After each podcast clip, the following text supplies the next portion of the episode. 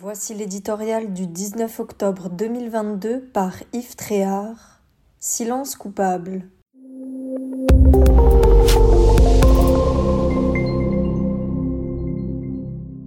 Lola.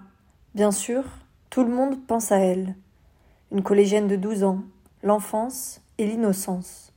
On se couvre les yeux, comme pour refuser de voir la barbarie qui l'a assassinée, comme pour se cacher cette boîte dans laquelle son petit corps torturé a été retrouvé.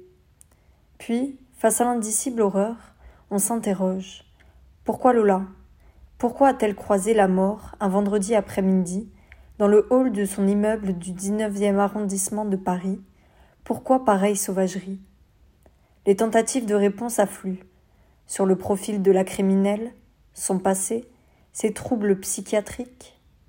L'enquête commence la tragédie n'a pas livré tous ses secrets. Pour autant, faudrait-il se taire, ainsi que le veulent certains? Ce serait observer un silence coupable? S'en remettre à la fatalité d'une mauvaise rencontre?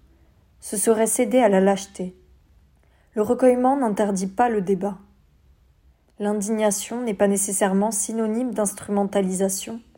D'un côté, il y a l'insondable mystère des comportements individuels imprévisible, c'est entendu, mais de l'autre, il y a les règles qui régissent, garantissent et protègent notre vie en société, à l'État de les faire respecter.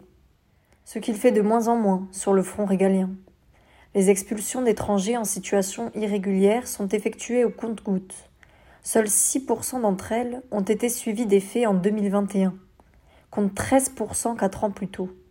La tortionnaire de Lola, une ressortissante algérienne de 24 ans est arrivée en France avec un titre de séjour provisoire d'étudiante en 2016. Après des années de clandestinité, une obligation de quitter le territoire lui a été signifiée en août dernier, à l'occasion d'un contrôle dans un aéroport français. Mais cette OQTF, qui s'est perdue dans le labyrinthe bureaucratique, n'a pas été exécutée.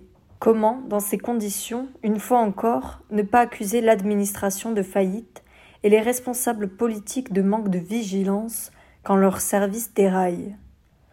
Pour Lola, rien ne réparera l'irréparable. Mais au nom de cette adolescente, et pour toutes celles qui ont l'avenir devant elles, l'État doit être mis en demeure de corriger ses fautes.